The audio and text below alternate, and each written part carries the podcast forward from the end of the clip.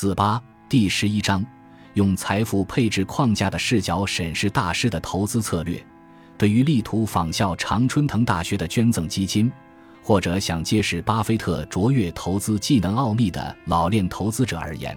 理解两种投资策略各自的本质，尤其是潜在的风险，成了他们的当务之急。对于新手来说，他们要小心翼翼地模仿这些策略。投资实践有它独特的潮流和时尚。对于老练、富有的投资者而言，有两种策略已经在他们的心中占据了传奇般的地位，并且他们能给出充分的理由。第一种是由两所著名的长春藤联盟大学。耶鲁大学和哈佛大学的投资办公室为其捐赠基金开创的投资策略，该策略利用了所谓的对冲基金和私募股权等另类投资，助力他们的捐赠基金在长达数十年的时间里获得卓越的投资回报业绩。实际上，几乎没有人能够取得这样惊人的结果。大卫·史文森自1985年担任耶鲁捐赠基金的首席投资官以来。已经让耶鲁投资组合的价值实现了十六倍的增长，而杰克麦业于一九九零年到二零零五年执掌哈佛捐赠基金期间，实现了百分之十五点九的年平均回报。耶鲁大学和哈佛大学的巨大成功令投资界刮目相看，他们的这种投资风格如今被业界誉为捐赠基金模式。第二种是由价值投资者奥马哈先知沃伦·巴菲特所开创的投资策略。巴菲特的名字已然成了一个品牌的象征。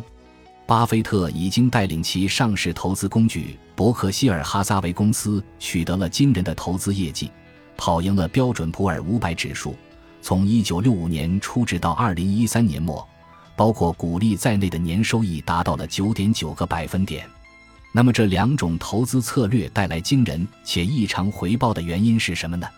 由相关学者。顾问组成的一个权威学术研究团体已经着手回答这个问题，这的确是一个值得研究的问题。金融机构和高净值人群都试图复制这种成功，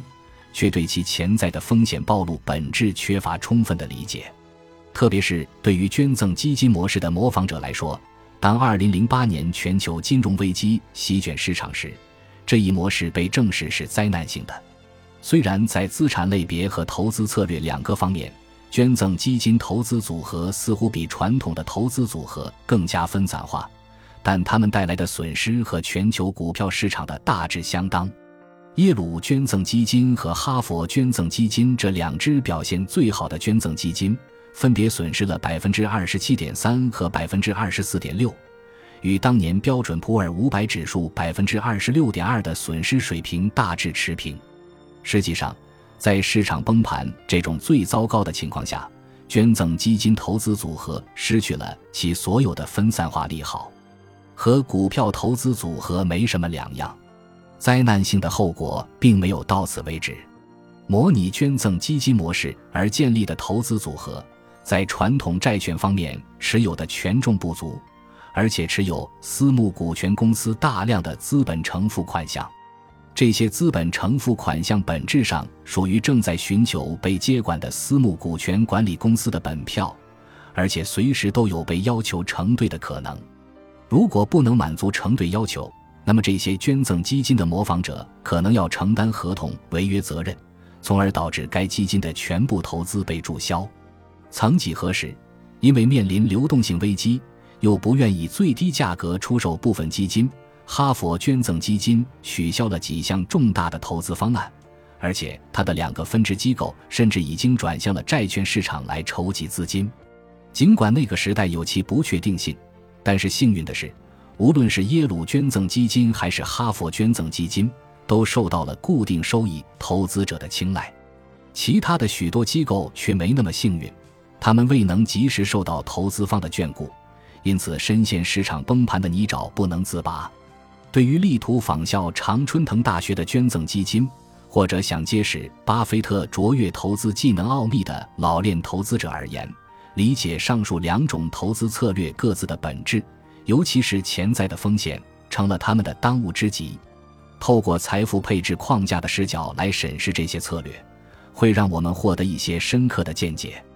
从而有助于我们将风险、投资策略所带来的机会以及追求他们的利好面放在同一背景下一起考虑。正如我们将看到的，结论将令人惊讶不已。捐赠基金模式宣称它是分散投资，但是从财富配置框架的观点来看。实际上，它的市场风险投资组合占比偏高。实施该模型涉及风险收益的权衡，以及许多投资者可能未意识到的实际挑战。相反，沃伦·巴菲特的传统投资智慧是，他将赌注集中压在某类资产上。巴菲特曾经说过：“只有当投资者不知道他们在做什么，但仍需暴露于股票市场时，他们才需要分散化。”